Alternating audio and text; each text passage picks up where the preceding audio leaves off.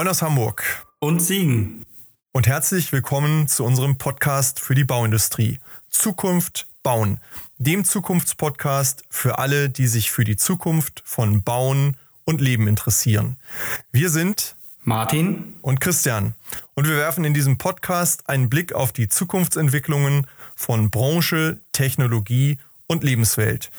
Es wird dabei um die Veränderung der Baubranche gehen und darum, was dies für uns und für die Unternehmen der Branche bedeutet. Bauen ist etwas Hochsinnvolles. Ja, ein Mensch äh, ist total stolz, wenn er sagt, ich habe hier die Innenstadt oder ich habe die Brücke oder den Teil hier mitgebaut. Ne, und ist, wir sind eigentlich viel, äh, können eigentlich viel selbstbewusster sein. Also Klimaschutz, Umweltschutz machen wir im Tiefbau doch schon seit Jahrzehnten. Heute haben Martin und ich Markus Becker, den Geschäftsführer und Gründer von Local Expert 24 zu Gast. Markus ist Inhaber eines traditionsreichen Ingenieurbüros und gleichzeitig Gründer eines Startups. Er ist Dozent, Autor des Buches Die Wahrheit liegt vor der Baggerschaufel, wie Infrastrukturprojekte wirklich funktionieren, dass es auch als Hörbuch gibt und Betreiber der Infrastrukturakademie. Man könnte sagen, Bauen ist bei ihm Programm und so hat er sich selbst viele Projekte und viele Projektbaustellen geschaffen, die er mit Leidenschaft vorantreibt. Herzlich willkommen, Markus. Wir freuen uns, dass du heute bei uns bist. Ja, vielen Dank, Christian. Vielen Dank, Martin. Ich freue mich auch, bei euch zu sein. Ich habe schon viele spannende Folgen von euch gehört und freue mich auf die heutige. Ja, auch von mir, Markus. Herzlich willkommen bei uns. Ich freue mich auf ein interessantes Gespräch. Martin, wir steigen rein. Ähm, ich mach einfach mal unsere Fragen auf. Markus, es drängt sich natürlich die Frage sofort auf. Du bist Inhaber eines Ingenieurbüros, ich glaube in zweiter Generation. Also das scheint äh, wie bei Martin auch genetisch äh, vererbbar zu sein, die Leidenschaft fürs Bauen. Und gleichzeitig, und das ist natürlich irgendwie auch neu, Gründer eines Start-ups. Wie, wie passt das denn zusammen, diese Tradition und dann doch irgendwie dieses neudeutsche Start-up-Denken und Machen und Tun? Nimm uns und unsere Hörer doch da einfach mal mit ins Boot. Ja, ich bin äh, Tiefbauingenieur und bin im kommunalen Infrastrukturausbau tätig, bin also so ein klassischer Planer von Straßen, Kanälen, ähm, Innenstädten, Bahnhofsvorplätzen äh, und bin in diese Projekte ähm, ja, in, in, dieses Büro hineingeboren und habe das dann 1995 ähm, übernommen und äh, habe so circa 50 Mitarbeiter und unsere Kunden sind halt so Städte zwischen Köln und Mainz, die äh, zwischen 20 und 100.000 oder eine Million Einwohner haben. Und ähm, das, ich habe dann irgendwann gelernt, nachdem ich von der Schule kam, dass es noch sehr viele andere Dinge gibt, die notwendig sind, um erfolgreich Infrastrukturprojekte zu machen. Sehr viele menschliche Dinge. 40 äh, kleine Baustellengeschichten erzähle ich in meinem Buch Die Wahrheit liegt vor der Baggerschaufel, das ich mit Professor Queller aus Dortmund geschrieben habe.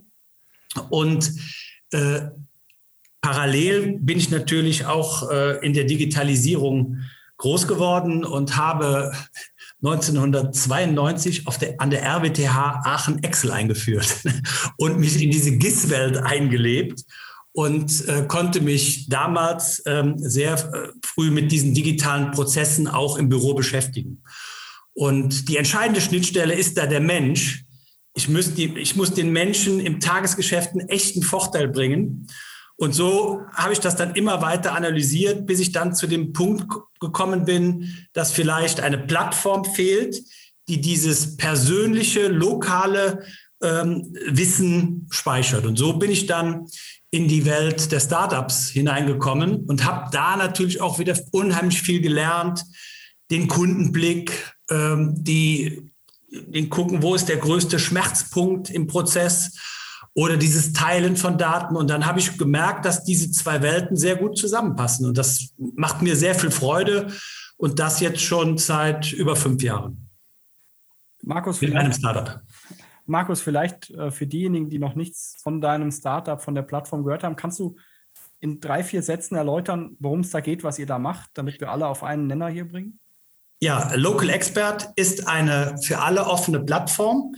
Ich äh, möchte natürlich vor allen Dingen Tiefbauakteure äh, ansprechen, die und auf dieser Plattform eine Art soziales Netzwerk, muss man mindestens ein Bild von sich und seine E-Mail-Nummer angeben und kann dann mit sogenannten Baupunkten Informationen von unterirdischer Infrastruktur ablegen. Also wenn ich äh, äh, eine besondere Information habe, hier ist äh, ein Grundwasserstand sehr hoch oder ich habe an dieser Stelle ein Baugrundgutachten gemacht oder an dieser Stelle geplant oder gebaut oder ich habe ein paar Fotos von einer komplizierten Kreuzung oder einer verdämmten, verdämmten Altleitungen, dann kann man das teilen.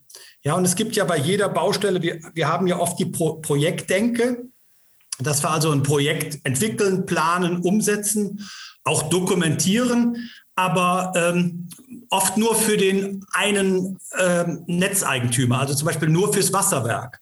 In diesen Informationen, in diesen offenen, in diesen Bildern der offenen Baugrube stecken aber auch sehr viele Informationen für die anderen Netzeigentümer äh, drin. Und dieses Teilen möchte ich eigentlich sehr offen auf dieser Plattform pflegen. Und das ist diese Grundidee. Also wir teilen auf dieser Plattform äh, wertvolle Informationen und Metadaten vielleicht für diejenigen, die im Tiefbau nicht immer so unterwegs sind und die Alltagsprobleme eines Tiefbauers kennen, muss man vielleicht auch erläutern, dieses Thema Leitungsschäden, das Wissen über das, was einen da im Boden erwartet, ist wirklich ein zentrales Thema beim, bei der Feldwald- und Wiesentiefbaubaustelle. Da müssen wir nicht nach Stuttgart zu irgendwelchen Bahnhöfen gucken, sondern gucken wir einfach nach dem Hausanschluss, nach dem Kanal. Das ist eigentlich auch volkswirtschaftlich gesehen eine Tragödie, was wir da machen, an wenig Wissen, was wir konservieren über offene Baugruppen. Wenn ich sehe, jeder Häuslebauer, der bei sich eine Trockenbauwand einzieht oder den Boden aufhat, der macht sich Fotos ohne Ende, legt die sich auf der Festplatte ab oder druckt sie sich aus, damit er, wenn er später mal einen Nagel in die Wand schlagen will, nicht das eigene Kabel erwischt. Und im Prinzip diesen total einfachen Gedankengang des privaten Häuslebauers, den kriegen wir aktuell flächendeckend, was unsere volkswirtschaftliche Infrastruktur angeht, ja nicht hin. Genau. Und wenn man sieht, wie viel wie viel auch tausende Euro bei den Baufirmen verloren gehen, weil Kabelschäden repariert werden müssen, wie viel Bauzeit verloren geht und aber auch wie viel volkswirtschaftliches Anlagegut nicht geschützt ist dadurch, ähm, ist das eigentlich ein Punkt, wo man sagen muss, das ist ein alltägliches Problem. Und da vielleicht, was Christian eben gefragt hat, ähm, du bist ja jetzt sozusagen das erste Startup, was bei uns ist, was keine Disruption von außen versucht oder eines der ersten, sondern ähm, eine Idee von innerhalb der Bauwirtschaft. Und Christian, wir haben ja drüber gesprochen, glaube ich, auch ein sehr guter Weg, oder? Also ich, ich finde das ganz bezeichnend, weil wir immer natürlich ganz auf dem Fokus haben, da kommen jetzt andere aus anderen Branchen und erklären uns hier in der Baubranche, wie es funktioniert. Das ist ja auch nicht verkehrt und ist sicherlich auch ein Weg, der, der bereichert. Man, man muss ja auch aus seinem eigenen Tunnel mal raus und das ist sicherlich wichtig. Aber genauso wichtig, und ich glaube, das ist wirklich ähm, teilweise unter dem Radar, ähm, ist dieses ganze Know-how, das in der Branche ist und das eben manchmal eben leider auch nur lokal versauert, kann man fast sagen. Ja, in einem, einem Mikrokosmos irgendwo Nutzen bringt, aber darüber hinaus nicht. Und ich glaube, wir leben alle davon und das nehme ich auch so mit aus dieser Kernidee, dass, dass wir dieses Wissen eben teilen und verfügbar machen. Und das Interessante ist ja eigentlich auch, auch insgesamt hier in dem Podcast und hier auch die Grundidee wieder. Es funktioniert nur, wenn wir den menschlichen Faktor knacken. Und das geht am Ende über Nutzen und Akzeptanz dessen, was da gemacht wird.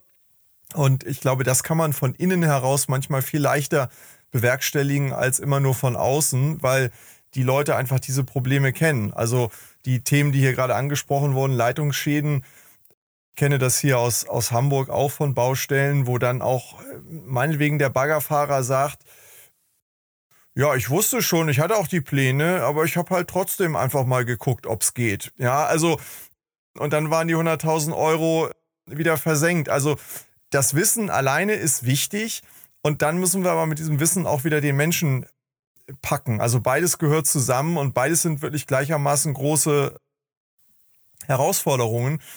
Aber die Basis sind, Markus hat das auch schon angedeutet, natürlich auch die Daten, die verfügbar sind, die entstehen, die verfügbar sind und die eben auch dahin gelangen müssen, wo sie dann sinnvoll verwendet werden können. Und das ist nicht immer nur bei dem, der die Daten erhoben hat.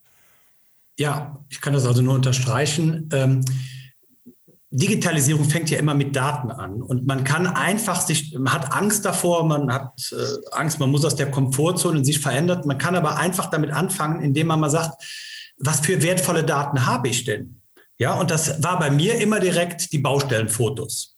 Ja, und äh, die erste Generation, mein Vater, der hatte in den 68er Jahren ähm, das Unternehmen gegründet und hat einfach in jeder Akte damals noch Schwarz-Weiß-Fotos gemacht. Und wir haben nachher noch Gerichtsfälle damit geklärt, weil wir diese Fotos hatten. Und deswegen war für mich dieses, dieses Verwalten der Fotos einfach eine sehr ähm, starke Informationseinheit. Das war der erste Punkt. Und der zweite Punkt war, als ich dann auch von den Startups gelernt habe, das fängt alles immer mit Sichtbarkeit an.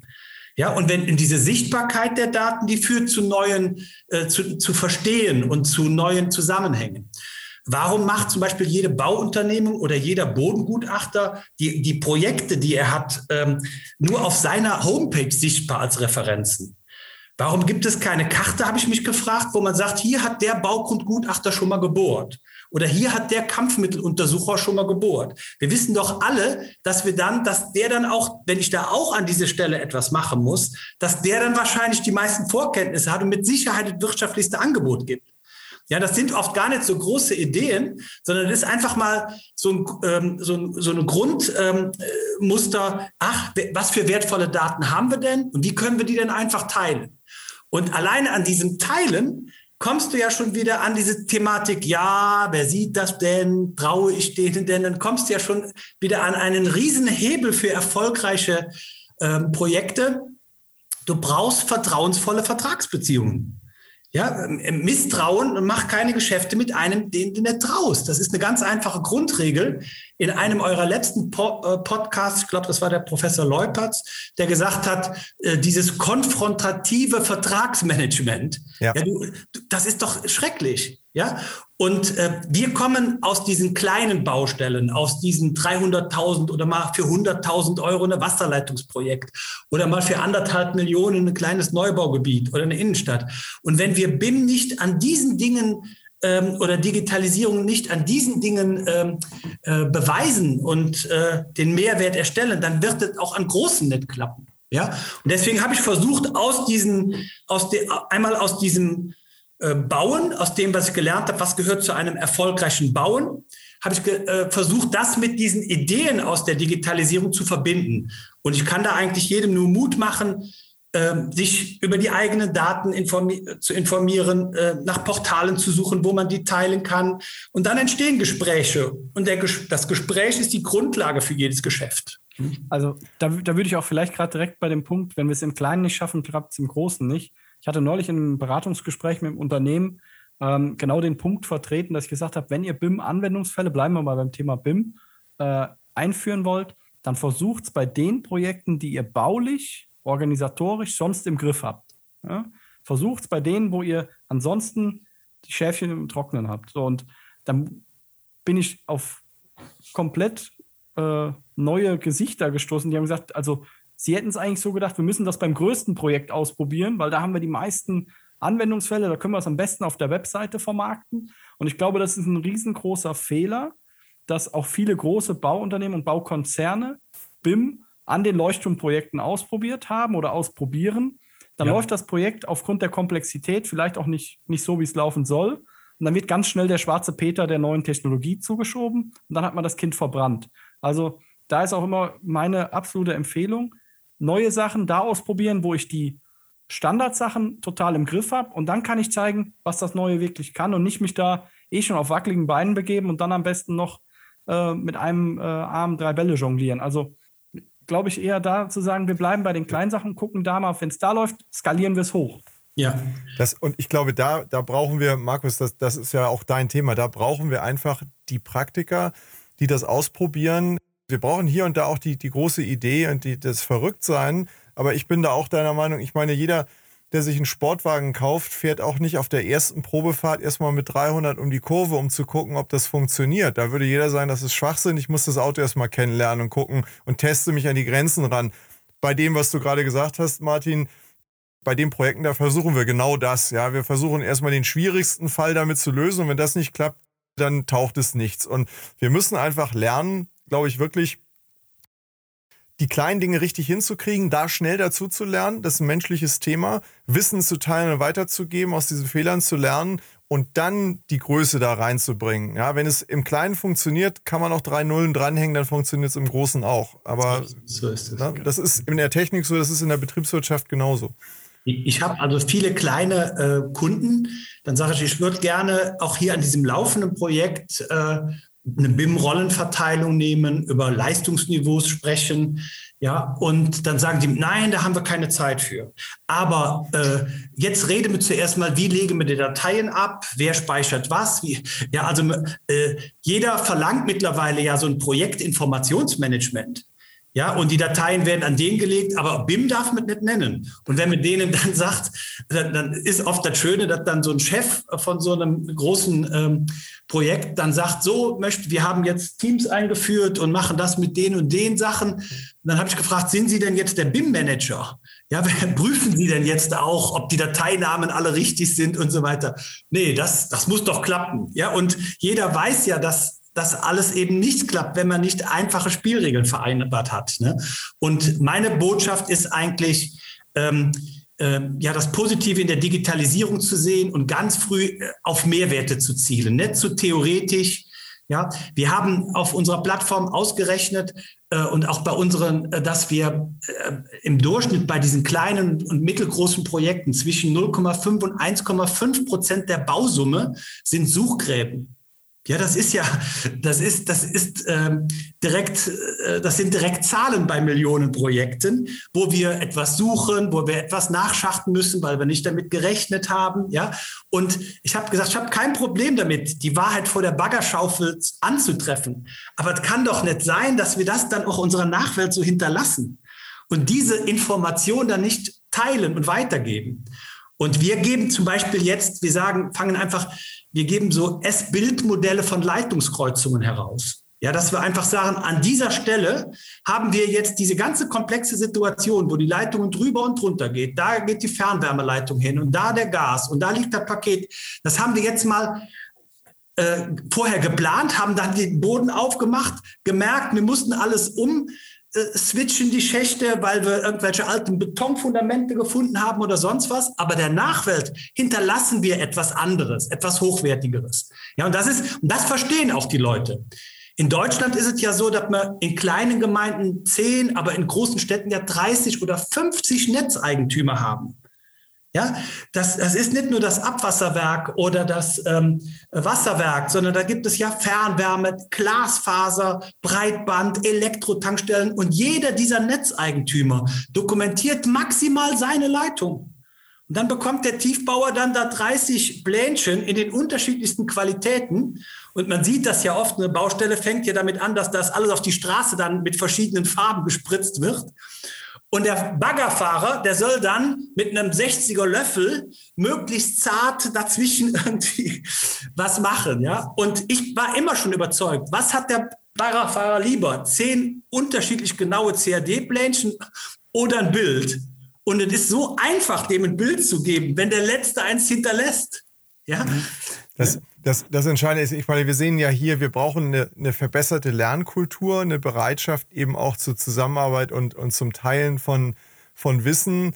Und ähm, das Thema, das uns ja alle umtreibt, ist ja die Frage, wie, wie, wie du hast es eben gesagt, wie hinterlassen wir eigentlich eine bessere Welt? Ja, die, das, das kann man jetzt in vielen Dimensionen betrachten. Ähm, ich habe im letzten Jahr mit einem Startup in, in Berlin gesprochen, die haben für die kommunalen Betriebe zum Beispiel ähm, äh, Daten erfasst für die Instandhaltung des Sielnetzes. Ja, also so ein klassisches Thema.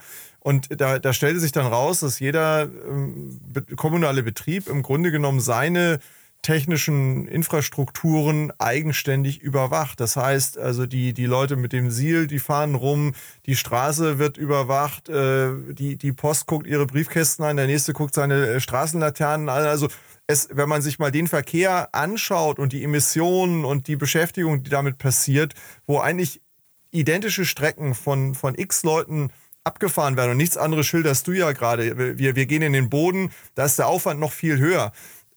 Und jeder erfindet im Grunde das Rad neu, bezahlt die Erfindung des Rades neu und gibt eigentlich die Erkenntnisse darüber nicht weiter. Ja? ja. Und das ist im, im Grunde ja genau das, was wir hinkriegen müssen. Vielleicht kannst du einfach mal so ein typisches Beispiel, du hast jetzt schon einige Aspekte genannt, mal so ein typisches Beispiel schildern, dass sich vielleicht auch die, die da skeptisch sind oder die aus einer anderen Blickrichtung drauf gucken, mal vorstellen können, wie so ein Projekt abläuft, wie so ein typischer kommunaler Anwendungsfall ist. Ja, also zum Beispiel hat uns ähm, in Remagen ein ähm, Abwasserverband beauftragt, ähm, äh, in, in, einer Straße äh, einen Kanal zu sanieren mit einer off offenen äh, Maßnahme, mit offenen Kopflöchern. Und dann macht man natürlich vorher die Abfrage und fragt, ja, habt ihr ein Baugrundgutachten, habt ihr Kampfmittel? Untersuchung gemacht und äh, jetzt weiß jeder, dass in Remagen an der Brücke viel geballert worden ist und deswegen sollten wir das da schon machen. Da haben wir auch schon einiges gefunden. Und ähm, dann haben ähm, wir zu, mit einem Dienstleister aus der Region äh, das angefragt und dann sagte der Dienstleister zu uns, ja, das ist ja ganz toll, dass ihr in der Straße das jetzt macht. Ich habe aber für den Versorgungsträger und äh, im Gasbereich und für den im Wasserbereich habe ich vor äh, zwei Jahren und für den anderen vor vier Jahren schon gesagt, bis so und so viel Meter ist Kampfmittelfreiheit. Aber ihr kriegt es nicht hin, das zu organisieren, dass diese Information mal geteilt hat. Wenn ihr jetzt einen anderen Kollegen gefragt hätte, der hätte euch wieder eine Rechnung geschickt, hätte das wieder untersucht, ja.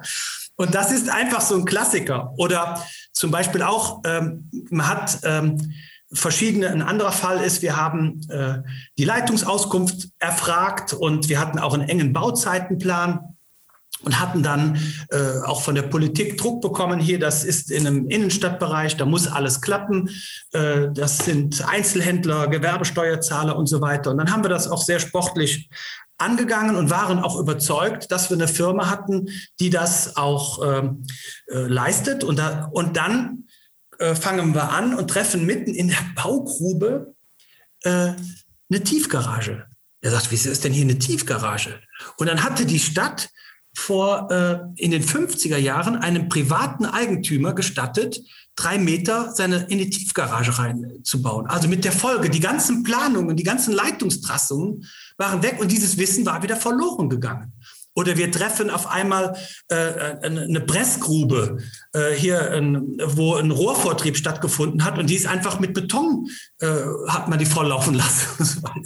ja, so und, und diese Zusatzinformationen, ich habe kein Problem äh, oder verlorene Schalung oder sowas, die dann im Bau bleibt. Und auf einmal äh, und, und das ist, ich habe kein Problem, äh, das zu finden, aber wir müssen dann, wenn wir die Informationen haben, anders damit umgehen. Ja, das ist so. Das sind, und davon, äh, ja, davon schreibe ich auch viel in meinem Buch. Davon habe ich wirklich tausende von Geschichten und die kann man auch auf dem Portal ähm, auch sehen. Ne? Also das, da gibt es immer wieder, meistens steckt hinter so einer Geschichte, hinter so einem Baupunkt auf dieser Plattform immer so eine Geschichte. Also, was, was mir auch noch wichtig ist, unabhängig vom Projektgeschehen bei uns im Bau, wir haben ein großes Thema, das sprechen alle mal an, das ist Fachkräftemangel und es wird in Zukunft einen großen Generationenumbruch geben. Der ist, fängt gerade an, ist im Zuge und viele, viele ähm, sehr, sehr gute Experten, auch lokale Experten, wenn man sie nennen will, gehen demnächst in den wohlverdienten Ruhestand. Ja. Und egal auf welche Weise man das jetzt macht, ob man das über so eine Plattform macht, wie jetzt bei dir, Markus, oder über interne Geschichten, das Thema Wissensmanagement, so kann man es jetzt akademisch nennen, oder einfach zu gucken, wie kriege ich das, was in den Köpfen meiner sehr guten Leute steckt, rüber transferiert in mein Unternehmen, in meine Behörde, ja. in mein volkswirtschaftliches Wissen auch. Ähm, das ist für mich ein ganz wichtiger Ansatz, dass sich alle Unternehmen mal und das vielleicht auch eine Botschaft Gedanken machen, wie kriege ich es hin, den Mitarbeiter nicht nur mit einem Blumenstrauß und vielleicht einem Grillfress zu verabschieden, sondern mit dem, mit irgendwie mit dem Koffer äh, des Wissens, den Koffer bitte auch noch zumindest eine Kopie davon im Unternehmen stehen zu lassen. Also da muss man gucken, dass man als Unternehmen oder als Behörde sagt, ja, der ist halt jetzt weg, ist viel Wissen gegangen und das jetzt einfach so hinzunehmen, sondern da muss man Maßnahmen ergreifen, dagegen zu steuern. Was ich so spannend finde, ich bin ja selber auch im, im, im beratenden Bereich in anderen Branchen unterwegs und die Baubranche ist ja wirklich eine Branche, die sehr in der Regel über den Ertragsdruck klagt und sagt, das ist nicht so einfach mit Bauen Geld zu verdienen, aber es ist relativ einfach im Bauen Geld zu verlieren. Also das ist so eine Erkenntnis der Branche. Aber die Ansatzpunkte, wo man, wo man Gegenmittel hat und Maßnahmen hat, wenn ich jetzt höre, ich finde eine Tiefgarage in einer Baustelle, die ich nicht dort erwarte, dann sagt der Kaufmann ja, das kann ja jetzt eigentlich für alle Beteiligten nicht preiswerter geworden sein durch diese Erkenntnis. Also die Tiefgarage ist kein Mehrwert in dem Bauprojekt.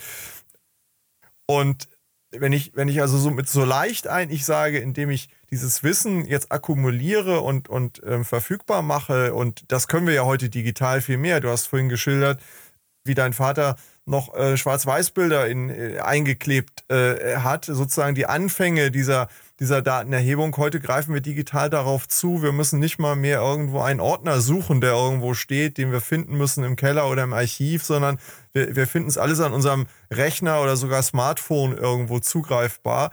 Und die Frage ist ja wirklich, wo liegt diese Hürde? vom Wissen und Wollen und, und Jammern im Grunde ins Tun und Machen zu kommen und besser machen zu kommen. Ja, wie, wie gelingt es offensichtlich ja bei dir und in den Projekten, die du machst, diesen Sprung zu schaffen, diesen Sprung nach vorne, die Erkenntnis auch umzusetzen? Ja, also mein Ansatz ist äh, Wertschätzung und Freude. Ja, also ich erlebe im öffentlichen Bauen sehr viel Überforderung, ja, sehr viel Unverständnis und wenn ich mir einfach vornehme, ich gehe wertschätzend mit allen Akteuren um, also mir ist da jeder gleich viel lieb, ob der, ich brauche die Poliere und ich brauche die Monteure, die nachts rauskommen und mir einen Wasserrohrbruch machen. Und äh, wenn ich äh, wertschätzend, äh, ich brauche auch die Kommunalpolitik, ich brauche auch die Anlieger, ich brauche auch die Genehmigungsbehörden und äh, ein Satz ist äh, wertschätzend umgehen. Und wenn nicht wertschätzend miteinander umgegangen wird, dann versuche ich auch das sichtbar zu machen und zu sagen, stopp, neu. Ja, oder lasst uns irgendwie einen anderen Ansatz finden. Und das Zweite, was auch für junge Leute ein echter äh, äh, ja, Motiv Hochmotivator ist, ist einfach die Freude. Ja? Also Bauen ist etwas Hochsinnvolles. Ja, ein Mensch äh, ist total stolz, wenn er sagt, ich habe hier die Innenstadt oder ich habe die Brücke oder den Teil hier mitgebaut. Ne, und ist, wir sind eigentlich viel, äh, können eigentlich viel selbstbewusster sein. Also Klimaschutz, Umweltschutz machen wir im Tiefbau doch schon seit Jahrzehnten. Ja, und, äh, man, man, und es wird leider äh, ja alles so als selbstverständlich vorausgesetzt. Naja, da ist, und auch, auch dieser Glasfaserausbau, das wird alles so, naja, das, das ist, scheitert an dem äh, dummen Tiefbau. Ja, äh, das ist eigentlich, äh, wir brauchen ganz schnell einen Return of Invest und der dumme Tiefbau, äh, der, ähm, der verhindert jetzt, dass das alles schneller geht. Ja, aber ähm, das, das ist nicht wertschätzend. Und äh, wenn wir, der Schlüssel ist eigentlich, äh, wenn man mit Wertschätzung und Freude ähm, diese Dinge anpackt und auch eine gewisse Leichtigkeit da reinbringt, ja, nicht, äh, dass das alles so, so schwer ist, dann äh, kann man ähm, äh, da einen Einstieg finden. Der Martin hat eben gesagt, diese Experten. Ich unterscheide immer ähm, junge Experten, Bronze, Silber, Gold und Diamantexperten. Ich sage, einer, der in der Blüte seines Berufslebens ist und dann Wassermeister in so einer Verbandsgemeinde, der hat ja auch unheimlich viel Wissen. Das ist ein echter Goldexperte. Und das Besondere ist, wenn der in Ruhestand geht, dann hat er dieses Wissen immer noch. Ja, und ich habe versucht, auf unserer Plattform zu sagen, also von dein ganzes Berufsleben bist du ein wertvolles, auch kostenfreies Mitglied in dieser Gemeinschaft. Ja, ich habe einen Wassermeister ähm, in Bingen gehabt am Rhein, der, der hat gesagt, ich habe das System vom Bäcker verstanden, damit dem Local Excel. Ich habe seit zwei Jahren ein Smartphone. Da habe ich 200 wichtige Bilder drauf, wo ich als Wasserwerk ein PVC-Rohr gelegt habe, damit das Rathaus Glasfaser bekam. Ja, das ist hier drauf und sonst nirgendwo. Der, dem Bäcker gebe ich das jetzt. Und das Interessante ist, dann haben wir daraus Baupunkte gemacht. Das ist also das Wissen, das sind die Bilder von dem Wassermeister mit dem Namen X. Und dann ist der ähm, äh, in Ruhestand gegangen und dann hat er gesagt, oh, ich würde aber noch ein bisschen gerne mitbringen. Und immer wenn in seinem alten Bezirk in Bingen ein Baupunkt gemacht wird, dann kriegt er eine E-Mail. Das kann so eine Plattform leisten, ja. Und dann sagt er, ach, wenn ihr da bohrt, dann denkt doch da dran. Ja, da ist der Weinkeller halb in der Straße oder sowas. Und ich liebe, das ist Wertschätzung. Ja, und du kriegst dieses Wissen, indem du die wertschätzt. Wenn du äh, rausgehst, jeder ist ersetzbar. Ja, du kannst sogar noch in Vorruhestand gehen. Ähm, das ist nicht wertschätzend. Ja, der, der, der Mensch will sinnvolle Dinge machen. Und wenn du den hier äh, äh, und dann bekommst du auch dieses Wissen. Und da gibt es immer mehr Formen, das zu machen. Ich mache, habe hier an der Lorelei habe ich mit dem Werkleiter, das ist auch so ein äh, Goldexperte, äh, da habe ich einfach Interviews gemacht und hier, genau wie ihr es macht, so mit Zoom-Videoaufzeichnungen und habe mal gesagt, erzähl mal, wie funktioniert das in Braubach? Wie funktioniert die Wasserversorgung? Der hat mir Geschichten erzählt, die sind so viel Geld wert, ja, dass der, wenn die, wenn du auf, im Rhein die, die Sandbank siehst, dann musst du den Brunnen dazu machen, ja, oder hier liegt das Kabel von dem und dem Industriebetrieb. Das ist nirgendwo dokumentiert. Oder die Marksburg, die hat die Trinkwasserversorgung ab dann privat und man denkt immer, das wäre alles so abgesichert. Das ist es aber nicht. Das ist oft nur in Köpfen und in irgendwelchen Akten. Und das, deswegen ist es einfach eine dringende Notwendigkeit, dass man ähm, mit diesen, die, die Schnittstelle zu den Menschen findet.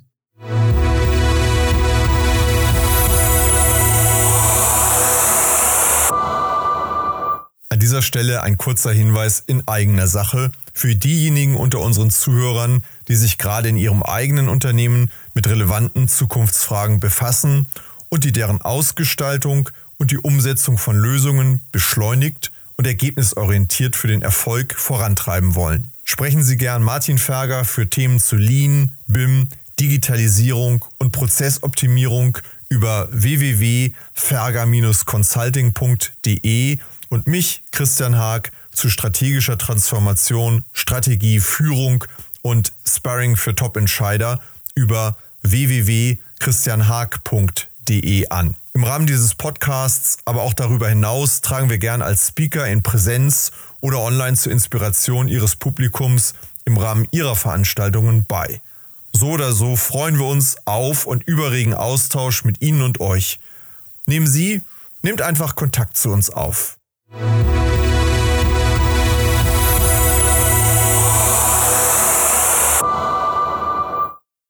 Also ich, ich finde ja dieses Zitat, äh, Christian kennt es ja auch, ich glaube, von Telefonica CEO, dieses Daten sind das Gold des 21. Jahrhunderts. Ich glaube, von, von ihm war es sehr, sehr hochtrabendes Zitat, runtergebrochen auf die alltägliche Praxis. Daten ist das Gold des 21. Jahrhunderts.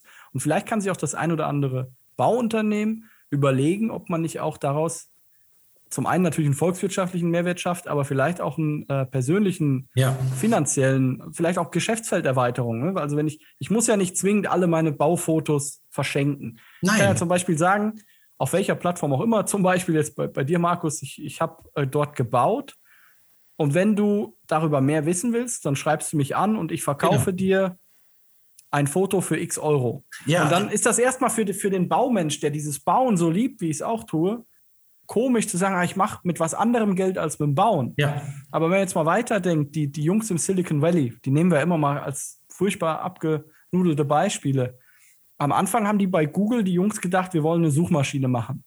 Dass sie dann auf Basis dieser Daten irgendwann was ganz anderes verkaufen können, ja. Ja, hätten die auch nicht gedacht, die haben ihr Geschäftsfeld erweitert. Also viele denken jetzt, Google war schon immer so, wie es jetzt ist. Nee, die waren am Anfang auch mal eine Baufirma, die nur gebaut hat, die waren eine Suchmaschine, die nur gesucht hat. Aber vielleicht schafft man sich auch weitere Geschäftsfelder, zum Beispiel durch das, das Wissen, was man hat. Und eine Baufirma, Christian sagt es immer, die Baufirmen bauen unsere Lebensumgebung. Es gibt kaum eine Industrie, die so viel über unsere Lebensumgebung weiß wie die ja. Bauwirtschaft. Und äh, Leitungstiefbau ist ein regionales Projektgeschäft. Also ich, ich, ich würde da gerne auch nochmal noch mal ansetzen. Ich glaube, das ist ein ganz wichtiger Punkt. Also wir müssen, äh, wenn wir von Datengold sprechen, ich glaube, das fängt im Unternehmen an. Ja, also ich sag mal, selbst im kleinsten Unternehmen ist manchmal das Wissen nicht verfügbar für alle. Ja, da weiß manchmal der Heizungsbaumeister, äh, welche Heizung er eingebaut hat und der Geselle, der auf die Baustelle fährt oder zum Kunden fährt, der hat nur noch die Hälfte des Wissens, weil, weil, weil er einfach, weil die Daten nicht weitergegeben werden. Da fängt das an, im ganz Kleinen. Also ich glaube, jedes Unternehmen, jeder Unternehmer sollte wirklich mal äh, bildlich gesprochen seinen Keller durchforsten und überlegen, welche Daten haben wir denn eigentlich schon ja. heute? Ja, äh, geschweige denn derer, die wir noch sinnvollerweise erheben. Was machen wir denn heute mit und aus den Daten, die wir haben? Und können wir nicht einerseits in dem Geschäftsmodell, wo wir unterwegs sind, viel besser mit den Daten umgehen? Da würde ich mal sagen, dass wir die Pflichtübung, das müsste eigentlich jeder erstmal hinbekommen, unternehmensintern. Zweiter Schritt auch darüber hinaus, die Beispiele, die du eben geschildert hast, finde ich ganz, ganz toll dafür. Und darüber hinaus dann, welche Daten könnten wir noch nutzen oder gebrauchen oder welche Daten könnten wir noch irgendwo erheben mit dem, was wir machen, was wir heute noch nicht machen, um in Zukunft dann eben noch besser zu werden und darauf aufzubauen. Und ich glaube, das, das ist, da sind wir wieder beim menschlichen Faktor. Das müssen wir richtig benennen. Du hast das vorhin so schön gesagt. Wenn ich das Wort BIM erwähne, dann geht bei einigen schon der Rollladen runter manchmal müssen wir die Dinge einfach nur etwas cleverer benennen. Ja, wenn wir sagen, wir gehen intelligent und clever mit den Daten um und am Ende verdienst du damit auch mehr, dann wird dir jemand sagen, das ist eine gute Idee, das sollten wir tun. Kriegt das Kind einen Namen, der vielleicht etwas sperrig ist, dann werden schon alle wieder vorsichtig. Also wir müssen manchmal die ganz einfachen Dinge auch mal tun und machen und dann den nächsten Schritt gehen und nicht am hochtrabenden scheitern. Also auch Google wäre, glaube ich, heute nicht am Markt, wenn man gleich ausgefuchste Werbekonzepte oder Autoentwicklungen oder Satelliten oder sonstige Dinge angefangen hätte. Die haben erstmal das mit der Suchmaschine hingekriegt und dann haben sich die Dinge weiterentwickelt. Dann sind die aber dran geblieben. Ja, ja. Und, und haben nicht gesagt, äh, das interessiert mich ja nicht eigentlich, was die Leute mit den Daten machen, die sie hier suchen. Das ist ja nicht unser Geschäftsmodell, sondern dann sind die aufgewacht und haben gemerkt, Moment mal, vielleicht kann man damit ja noch viel mehr machen, als sie nur zu finden.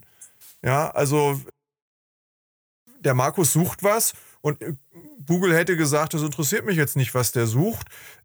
Doch, mich interessiert, warum suchst du auf der Kreuzung dort in dem zwei Meter tiefen Loch nach irgendeiner Leitung? Da kann ich doch verstehen, was du da machst und vielleicht hat das einen Bezug zu dem, was ich mache oder was ich machen möchte. Und dann muss der Kontakt her. Ja, also meine Vision ist, dass zukünftig keiner mehr im öffentlichen Bereich eine Baugrube macht, ohne auf Local Expert geguckt zu haben, hat da nicht schon mal einer ein Loch gemacht. Sollte ich mit dem vielleicht mal reden, wenn der an derselben Stelle was gemacht hat? Ja, und das ist, kann einfach nicht dumm sein. Und ähm, ich habe ähm, eine, ich habe ja eine Metadatenplattform. Ich will ja von einer Baustelle nicht alle 500 Bilder, die der gemacht hat, sondern ich will eins, zwei entscheidende Bilder, vielleicht wo ein äh, verdämmtes, äh, wo irgendeine besondere Zusatzinformation ist und vor allen Dingen die Metadateninformationen. Ich habe Bilder. Ja, und, genau. und deswegen ist das auch nicht viel Aufwand auf so einer Plattform zu sagen, hier von der Stelle, wenn du da baust, da habe ich Ahnung. Und immer mehr Baufirmen oder auch Ingenieurbüros oder Gutachter verstehen, dass das ja eine punktuelle Werbung ist. An dieser Stelle bewerbe ich mich um die Folgeunterhaltungsmaßnahmen oder die Folgeplanung.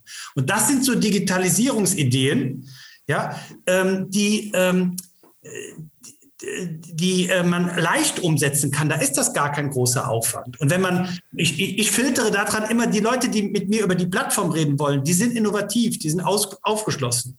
Ja, die wollen auch mal, ja, ja, wagen mal etwas. Und dann sind das oft auch sehr gute Kunden für mich im Bauen, weil die dann auch zugänglich sind für neue Methodik wie BIM oder so weiter. Ne? Macht mir Spaß. Du verkörperst ja äh, mit deinem eigenen Geschäftsmodell, wenn man es mal so nennt, auch das, was eigentlich möglich ist. Ja, aus, ja. Dem, aus der Tradition und der Historie heraus oder auf dem Fundament dessen, was da ist, einfach neue Wege denken und neue Wege ausprobieren und sich da hineintasten und sehen, kann ich mit dem, was ich tue und weiß und mache, nicht irgendwie noch etwas Besseres machen. Ja, und ein, ein Nebenprodukt ist, dass man am Ende möglicherweise damit auch noch Geld verdient, aber äh, am Anfang steht ja immer erstmal die Idee.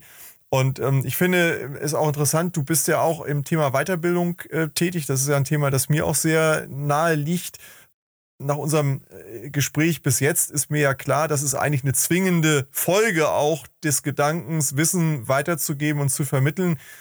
Kannst du uns da noch mal ein Stück weit mitnehmen, was ja, also, du da machst und wie das entstanden ist und, und wo das vielleicht auch hingeht, das Ganze? Ja, also sehr gerne. Ähm, also ich habe einfach gelernt, wir sind äh, mittlerweile 50 Mitarbeiter, dass wir am schnellsten lernen, wenn wir Inhouse-Schulungen machen. Ja, wenn, wenn ich einen auf ein Seminar schicke, dann kommen einzelne Ideen, die wirken auch in einem Umfeld, aber es ist sehr träge. Wenn wir aber eine Inhouse-Schulung zur VOB, zu BIM oder sowas machen, dann setzen wir am nächsten Tag um, weil ja alle auf demselben Stand sind. Und dann kam irgendwann die Idee, äh, nachdem ich das so 2009 angefangen hatte, sagten meine Kunden, können wir nicht dazukommen? Ja, wir müssen aber was bezahlen, sonst ist das nicht in Ordnung. Also wir müssen, und da, so ist dann die Infrastrukturakademie entstanden. Und ähm, wir haben, wir, ich versuche das immer sehr konkret zu machen. Was habe ich denn davon, wenn ich mich jetzt mit BIM beschäftige? Ja, die Bauabrechnung wird einfach. Um Gottes Willen, die Bauabrechnung. Das wird ja immer schlimmer. Die Kostentrennung, äh, die man bei einer Baustelle macht. Wir sagen oft, wenn wir so eine Innenstadt bauen, dann bauen wir vielleicht ein, zwei Jahre, aber wir brauchen noch zwei Jahre, um die ganzen Rechnungen zu prüfen und auseinander zu trennen. Und BIM, ich bin nur in BIM eingestiegen, um das zu machen, um die Bauabrechnung zu vereinfachen. Und wenn ich das so übersetze dann und auf einer Musterbaustelle das jetzt präsentiere, äh, ich habe jetzt mit der Infrastrukturakademie eine äh, Musterbaustelle am 24. 25. Juni hier am Meckenheimer Kreuz in der Grafschaft. Und diese konkreten Dinge, die führen zu regionaler Veränderung. Ja, oder dann haben wir jetzt vor, eine Starkregenwerkstatt zu machen. Starkregen ist ein hochemotionales Thema im Ingenieurwesen. Und ähm, wir, die, die, wir müssen aber auch den Leuten immer beibringen, hier, du hast auch eine Eigenverantwortung, du hast auch für dein Objekt selber zu suchen. Und da sind die Leute oft so hilflos. Und deswegen machen wir in der Infrastrukturakademie eine Starkregenwerkstatt im Oktober mit einer kleinen Bürgermesse an der Abfahrt Niederzissen an der A61. Oder wir machen einen Trinkwassertag, wo ich diese lokalen Experten einfach ähm, äh, zusammenbringe. Und dann äh, hatte ich einen Trinkwassertag, da hat ein Wassermeister berichtet aus Kreuztal, nicht weit von dir, Martin, äh, wie er 7000 Leute sieben Tage nicht mit Wasser versorgen konnte. Ja, und äh, das, der größte Engpass, den er hatte, war, er musste jeden Abend in die WDR-Lokalzeit. Ne? Und, und er war aber der einzigste Wissensträger. Ja, so, und diese, also ich gehe immer, ich versuche, ähm, Veränderung und Transformation, Komplexität gemeinsam so aufzulösen. Und da hilft die Infrastrukturakademie ganz besonders. Und das Tolle ist immer, man denkt immer, wenn man jetzt so Schulungsveranstaltungen macht, äh, wie eine Starkregenwerkstatt oder so eine BIM-Musterbaustelle, ja, da bringt man den Leuten etwas bei. Aber letztendlich lerne ich auch unheimlich viel Neues und die fehlenden kleinen Mosaiksteine. Und deswegen macht es mir auch so unendlich viel Freude, das, das muss ich gar nicht rechnen, sondern das ist eigentlich die, die, ja, die Ideenschmiede für alles andere. Und dann brauche ich oft nur äh, einen Anstoß zu geben, red doch mal mit dem oder mach doch hier mal eine BIM Basic Schulung oder äh, guck dir doch das mal einen halben Tag an. Und wenn, dann ist durch, durch dieses Engagement und durch dieses gemeinsame Lernen ist dann ein Vertrauen entstanden, dass ich die immer wieder positive Erfahrungen gemacht habe, dass Leute sich verändern wollen und diese Veränderungen dann auch angstfrei angehen. Du hast vorhin ja auch nochmal gesagt, ähm, dass ja, Wissen muss eben geteilt werden und es muss auch Spaß machen. Und ich glaube, das sind, das sind diese, diese Punkte. Ich glaube, wir, wir, wir leiden manchmal hier in Deutschland so unter dieser Angst, wenn ich, ein, wenn ich Wissen weggebe, dann verliere ich etwas. Und was ja, du ja, gerade ja. Ge, ge, geschildert hast, und, und erst recht, wenn ich es umsonst auch noch weggebe, äh, das Gegenteil ist ja richtig. Also es ist immer ein Austausch. Ja, also wir, wir alle beschäftigen uns ja mit der Weitergabe von, von Wissen und ähm, man, man profitiert immer selber, wenn man sich mit jemandem auseinandersetzt und bekommt im Grunde genommen mehr in Return zurück. Und äh, so entstehen Netzwerke, so entstehen neue Ideen, so entsteht auch Innovation. Vor allen Dingen aber eben nicht nur abstrakt, sondern konkret im, im konkreten Anwendungsfall. Und ich finde es ein ganz wunderbares Beispiel. Du hast jetzt ja auch so verschiedene Bereiche, in denen, in die du dich hinein auch entwickelt hast, geschildert, die zeigen, das kann eigentlich jeder der sich ja. mal hinsetzt und nachdenkt und sagt, ich sitze in Hamburg, in Berlin, in München, das ist ein regionales Thema. Ich könnte vielleicht auch sogar mal den Markus Becker anrufen und mal fragen, wie hast du das eigentlich gemacht? Wie hat das angefangen? Meine Situation ist so und so. Um das dann in seiner Region, auf seinen Betrieb, auf seine ja. konkrete Situation eben auch anzuwenden und ähm, damit dann entsprechend zu wachsen und sich, sich äh, weiterzuentwickeln. Ja, also also diese, also genau, ich habe genau machen, genau. Das ist alles keine Hexerei. Und ich habe gemerkt, Teilen hat eine riesengroße Rendite. Ja, also wenn ich, äh, ich habe, ähm, ich bin ja ein Ingenieurbüro, ich vertrete ja den Auftraggeber. Und es gibt ja so drei große Vorurteile im, im öffentlichen Bau. Und das erste, die öffentliche Hand, die will am liebsten in Ruhe gelassen werden. Ja, also ja, du kriegst die nicht in Bewegung. Vorurteil. Ja, zweitens, das Ingenieurbüro kriegt sowieso zu viel Geld. Ja, die HOI ist sowieso maßlos überzogen. Ja. Dritte Vorurteil ist, die Baufirmen wollen dich über den Tisch ziehen. Ja, irgendwie, auch manchmal merkst du es gar nicht. Ja, und das ist ja so, da, da sind wir ja Weltmeister in einer hochgepflegten Misstrauenskultur. Und das ist so eine Riesenbremse, ähm, die, die, dieses, dieses Wort des konfrontativen ähm, äh, Vertragsmanagement. Ich versuche das so zu gestalten, hier kriege ich dich. Ne? Und das ist, äh, das macht keine Freude. Da findest du auch keine jungen Leute für. Ja, du hast, du hast so einen Bauleiter sofort verbrannt, wenn du den in so ein Gemetzel da schickst. Wenn du dem aber sagst, hier, lass uns mal über wertvolle Daten nachdenken, lass uns mal über clevere Schnittstellen nachdenken, lass uns mal über Vereinfachungen bei der Bauabrechnung, dann hast du, dann ist dieses Teilen und dieses äh, Hineingehen in die Innovation, das hat dann eine Wahnsinnsrendite, weil du keine Probleme hast, Leute zu finden, weil, da, weil äh, das einfach, da, du einen Sog erzeugst. Freude erzeugt einen Sog. Druck erzeugt immer Gegendruck. Also da vielleicht auch mal aus, aus der Praxis, äh, Markus spricht es mir aus dem Herzen. Wir sind ja äh, im Bauwesen eine der wenigen Branchen, die nicht so gut hüten wie unser Budget als Geheimnis. Ja? Also wenn, wenn unser einer ins Autohaus geht, egal ob jetzt bei BMW, VW, Mercedes, wo auch immer hin, dann fragt der Verkäufer zuerst, was wollen sie denn ausgeben? Also wollen sie, wollen sie einen Golf, einen Passat oder äh, eine S-Klasse? Also das fragt er ja. Wie, wie ist ihr Budget? Ja? Und ähm, das ist beim Küchenhaus so, das ist beim Autokauf so, dass wenn du ein Sofa oder ein Bett kaufst, überall gehen wir als Kunden und sagen, ja, also das Bett mehr als 2000 ist nicht drin. So. Im Bauen wird das Budget seitens der Auftraggeber total verheimlicht. Und ich habe einmal ein Bauprojekt gehabt, wo ich vom Projektleiter des Auftraggebers gesagt bekommen habe, so und so ist mein Projektbudget. Das war ein so angenehmes Bauen, weil ich wusste, wir bauen fair miteinander der hat keine Probleme, solange wir es schaffen, im Projektbudget zu haben. Aber wir müssen uns bis dahin nicht um jeden Euro hin und her eseln, sondern am Ende muss es passen. Und ich glaube, das ist auch so eine Sache, dass man dieses Konfrontative wegnimmt über dieses Geldthema, weil eigentlich alle, die da sitzen und stehen, haben ja eigentlich Spaß am Bauen. Sonst hätten sie es nicht gelernt, studiert oder gemacht. Ähm, und wenn die dann, sage ich mal, mit diesem Thema Konfrontation über, über das äh, Finanzielle immer belastet werden. Ich glaube, da ist zum Beispiel ein Satz vielleicht mal offen, Budgets zu kommunizieren. Da sind wir, glaube ich, immer ein bisschen geheimniskrämermäßig unterwegs. Und nochmal kurz zum Thema Weiterbildung ähm, und Wissen teilen. Ich glaube, das ist gerade für die deutsche Bauindustrie besonders wichtig, weil ich glaube, wir haben einen riesengroßen Wettbewerbsvorteil, auch wenn wir ein paar Wettbewerbsnachteile haben im Vergleich zum Ausland mit vielleicht hohen, hohen Löhnen, hohen Nebenkosten und so weiter. Wir haben ein verdammt hohes Potenzial bei den Leuten. Also ich glaube, ja. es gibt wenig Länder, die so hohes Ingenieurmäßiges, aber auch Facharbeiter. Also die Facharbeiter, die Monteure. Ja. Aufgrund unseres dualen Ausbildungswesens haben wir da ein, ein Riesenfundus an Know-how ähm, von äh, Meistern über Handwerker, über Ingenieure, Poliere. Und ich glaube, nur damit können wir als deutsche Bauwirtschaft wuchern, dass wir einfach, glaube ich, mit die besten Leute haben. Die müssen wir dann auch weiterbilden und die Leute müssen untereinander und miteinander reden. Weil ich glaube immer, jeder wird dadurch nur cleverer, wenn die miteinander reden. Ja. Wir können uns den Luxus, dass wir dieses hohe Potenzial sozusagen aber nicht voll ausschöpfen, eben nicht leisten. Und wir haben jetzt viele äh, Punkte ähm, gestreift und hier diskutiert, die eigentlich eben Ansatzpunkte sind, um mehr rauszuholen aus diesem Potenzial. Ich glaube, also Freude ist sicherlich ein ganz wichtiger, denn dieser Spaß am Bauen, am Gestalten, wirklich am Gestalten unserer Lebenswelt der Zukunft ist etwas wahnsinnig Faszinierendes. Vielleicht nicht für jeden, aber doch für sehr viele eine spannende Sache. Aber wenn ich ein Projekt mit dem Ziel anfange, wie kann ich am Ende den anderen über Nachträge noch über den Tisch ziehen? Und wie, wie, wie hole ich den im Rechtsstreit möglicherweise dann noch irgendwie von den Füßen?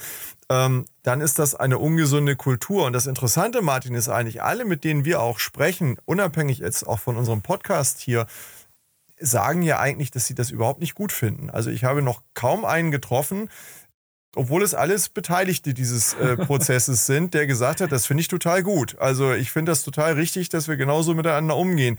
Also ich glaube, die, die Zeit ist wirklich reif, dort einen Paradigmenwechsel einzuleiten und zu sagen, auch mit der Ressource Nerven und ähm, Spaß und Lust sollten wir schon da umgehen und uns lieber zusammen äh, mit unserer Energie einem Projektproblem eine Herausforderung stellen und eine Lösung gemeinsam finden, die dann eben, wie Markus das auch ja gesagt hat, für alle Beteiligten auch einen Mehrwert bringt. Ja, also was habe ich von einem Projekt, wo ich irgendwie ein Prozent mehr als die Gegenseite verdient oder der andere verdient? wenn der hinterher nie wieder mit mir arbeiten will oder im nächsten Projekt versucht, sich das zurückzuholen. Also das ist ein ganz ungesunder äh, Kreislauf, der da stattfindet. Also ein bisschen leben und leben lassen und das mit Offenheit von Anfang an ist, glaube ich, etwas, das man sich auch in anderen Branchen abschauen kann, wo wir eben offener über Geld, über Budgets reden und einfach dann auch uns entsprechend darauf einstellen und auch offen drüber reden und sagen, du musst auch einen Euro daran verdienen, sonst äh, kannst du es ja nicht machen. Ja, aber es ist eben ungesund zu sagen, die Bausumme sind eine Million und hinterher sind es 2,5. Das ist einfach äh, keine, keine gesunde Zusammenarbeit. Ja, in eurem Podcast hat der Leupertz, habt ihr ihn ja gefragt, was würden Sie denn machen? Und dann hat er ja so toll gesagt, ich würde meine Leute in Baukommunikation schulen. Ja, das machen wir auch schon seit Jahren. Und warum macht man Baukommunikation? Weil man dann Konflikte verhindert und besser kommuniziert eine klarere Beziehung aufbaut und Vertrauen aufbaut. Ja, ist ja nicht jeder in der Lage, die Komplexität jetzt da in Worte zu fassen oder seine Hilflosigkeit so zum Ausdruck zu bringen. Es ist entscheidend, dass bei einem Projekt alle auf ein Projektziel hinarbeiten, eine Projektmannschaft entsteht. Wenn aber drei Einzelakteure da stehen, die gegeneinander Interesse haben, ein Auftraggeber, ein Plan und eine Baufirma, dann wird das nichts. Ja, das kann man von Anfang an schon sagen. Das ist reine Theorie. Ja, und wir brauchen keine Perfektion von Prozessen. Wir brauchen Klugheit, wie wir Komplexität auflösen miteinander, ja. Das, und wir brauchen Leute, die die nötige Kontextkompetenz haben. Ich zitiere da immer Wolf Lotter, der das Buch Zusammenhänge geschrieben hat. Äh, und der sagt, eigentlich sind wir im Bau auch alles Wissensarbeiter. Ja, wir, wir, wir sprechen das nur nicht so aus. Ja, und ähm, das ist eigentlich diese große Chance und auch diese, dieses, äh, ja, was mich, mich total fasziniert, äh, dass wir wieder zusammen als, wir sind regionale, lokale Experten. Es gehen nicht die Ingenieurbüros zu ihrer Kammer, die Kommunen und Netzeigentümer zu ihren Verbänden, ja, oder die ähm, äh, Planer, äh, die Baufirmen zu ihren, sondern wir sind regional für eine gewisse Infrastruktur verantwortlich. Und diese Krisen äh, hier wie äh, da in Kreuztal äh, oder wo Wasser für 7000 ausfällt oder auch die, äh, die, das sind eigentlich Krisen, wo ja nur diese regionale Gemeinschaft die nachher lösen kann. Kann ja kein Landrat nachher sagen, jetzt hier ähm, äh, ich schicke jetzt eine Truppe, die machen euch das Wasser. Das sind, deswegen haben wir eine regionale Verantwortung für die kritische Infrastruktur, ja, und äh, müssen die mit gemeinsam lösen. Und das muss wieder mehr wertgeschätzt und auch mehr sichtbar werden. Ja? Deswegen ist das total spannend, Tiefbauingenieur zu werden. das ist wirklich nochmal auch ein, auch, ein, auch ein guter Punkt. Ich, ich kann dem wirklich an der Stelle auch nur, nur beipflichten. Bin bei, bei vielen meiner, meiner Kunden ja mit den Führungskräften zusammen. Da geht es eigentlich immer um Kommunikation, um Führungsthemen. Das sind neben allen technischen Dingen, die da auch eine Rolle spielen mögen, aber es sind immer die Schlüsselfragen, äh, zu denen man sich austauscht, zu denen man sich Fragen stellt, wie mache ich das? Das sind die viel schwierigeren Probleme zu lösen. Und ich sehe das genauso, dass die, die Aufgabe von Unternehmern und Unternehmen und Führungskräften hier ist eben auch, ihre Organisationen so zu schulen, so auszurichten, dass sie eben bereit und in der Lage sind, miteinander konstruktiv zu, zu kommunizieren, zusammenzuarbeiten und gemeinsame Zielsetzungen dann eben auch äh, zu finden. Und wenn man das schafft am Anfang von Projekten und äh, das eben auch konkret macht in kleineren und größeren Projekten, dann äh, macht es auch mehr Spaß und in der Regel wird es am Ende wirtschaftlich auch erfolgreicher. Ja. Also ich glaube, wir haben äh, auch mit Blick auf die Zeit äh, eine sehr, sehr spannende Reise durch viele Themen, wo wir, glaube ich, alleine zu BIM im kommunalen Tiefbau nochmal eine eigene Folge machen können. Vieles gestreift. Für mich das Wichtigste ist eigentlich die Botschaft Spaß und Freude am Bauen, Wertschätzung ähm, untereinander, aber auch für die Bauwirtschaft ist für mich ganz wichtig. Ähm, nur die äh, kleine Anekdote, mein Vater ist ja auch im Bereich des Energie- und Wasserversorgungs ähm, äh, tätig und dann haben die mal in einem Hochbehälter Lehrerinnen und Lehrern gezeigt, was alles passieren muss, bis das Wasser bei denen aus, der, aus dem Wasserhahn kommt. Und da sind den Schuppen von der Augen gefallen, was da alles an Know-how und Technik auch hintersteckt. Und ich glaube, das ist ein gesamtbevölkerungsmäßiges Thema, das, glaube ich, einfach die Arbeit von den Baufirmen, von den Planern, aber auch von den Kommunen und Behörden gar nicht so sichtbar ist wie jetzt eine blinkende Reklame irgendwo auch in der, in der Hauptstraße, sondern einfach auch die Wertschätzung für die Tätigkeit der gesamten Bauwelt. Also da nehme ich auch Planer und, und Baufirmen mit ein, aber auch Auftraggeber. Also Wertschätzung untereinander und Wertschätzung für das, was die Bauwirtschaft schafft, ist für mich so eine Kernbotschaft auch von der heutigen äh, Gesprächsrunde. Ich finde das ganz toll. Markus, möchte mich auch nochmal bedanken, dass du auch äh, viele deiner praktischen Fälle, Gedanken und Erfahrungen hier einfach auch sichtbar machst und, und auch anderen hier zur Verfügung stellst durch dieses Gespräch. Und freue mich eigentlich, das ist ja auch unser, unser Ziel, möglicherweise unseren Hörern die eine oder andere Idee mitzugeben, wie sie selber anfangen können, Dinge anders zu machen und zu verändern. Und Transformation ist am Ende immer das, was ich bei mir selber beginne und was sich dann auf andere überträgt. Und ich glaube, deine Freude am, am Machen und Umsetzen, die ist hier sehr doll rübergekommen und die ist äh, positiv ansteckend. Muss man in der heutigen Zeit vorsichtig sein mit solchen Formulierungen, aber wirklich im positiven Sinne anstecken. Und ich, ich wünsche mir, dass da viele der Hörer einfach anfangen, in ihrem Bereich, in ihren Einflussmöglichkeiten zu handeln und vom Kleinen sich nicht abschrecken lassen, sondern genau das Kleine konkret machen, Freude dran haben und dann damit wachsen. Vielen, vielen Dank. Markus. Ja, ich, ich, bedanke mich auch. Also wenn die drei Begriffe hängen bleiben, Wertschätzung, Freude und der letzte ist dranbleiben, dann äh, freue ich mich sehr darüber. Es hat mir sehr viel Freude gemacht und vielen Dank. Macht weiter so. Markus, vielen Dank. Vielen Dank, Markus. Vielen Dank für die Hörer. Vielen Dank an Sie und euch fürs Zuhören bei Zukunft bauen dem Zukunftspodcast für die Bauindustrie. Wenn euch der Podcast gefällt, würden wir uns über eine Bewertung freuen und natürlich darüber, wenn ihr den Podcast bei einem Podcast-Provider eures Vertrauens abonniert. Wir freuen uns auf ein Wiederhören. Bis bald.